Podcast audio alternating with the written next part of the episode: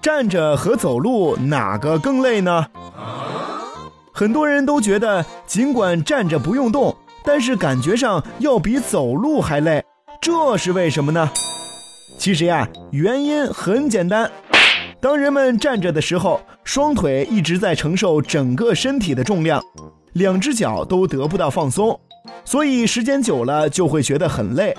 而当人们走路的时候，双腿是交替用力的，通常是一条腿承重，另一条腿正在放松，所以走起来感觉比一直站着不动要舒服一些。哦。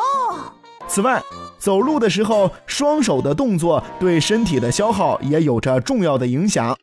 研究发现，与双手正常晃动相比，脚动手不动会使身体多燃烧百分之十二的能量；手脚移动方向相同，更会多消耗百分之二十六的能量。因为这样顺拐的走路方式使肌肉力量集中于同一侧。由此可见。用正常的姿势走路，身体要省力一些。那些喜欢站着的，喜欢顺拐的，其实你们更累。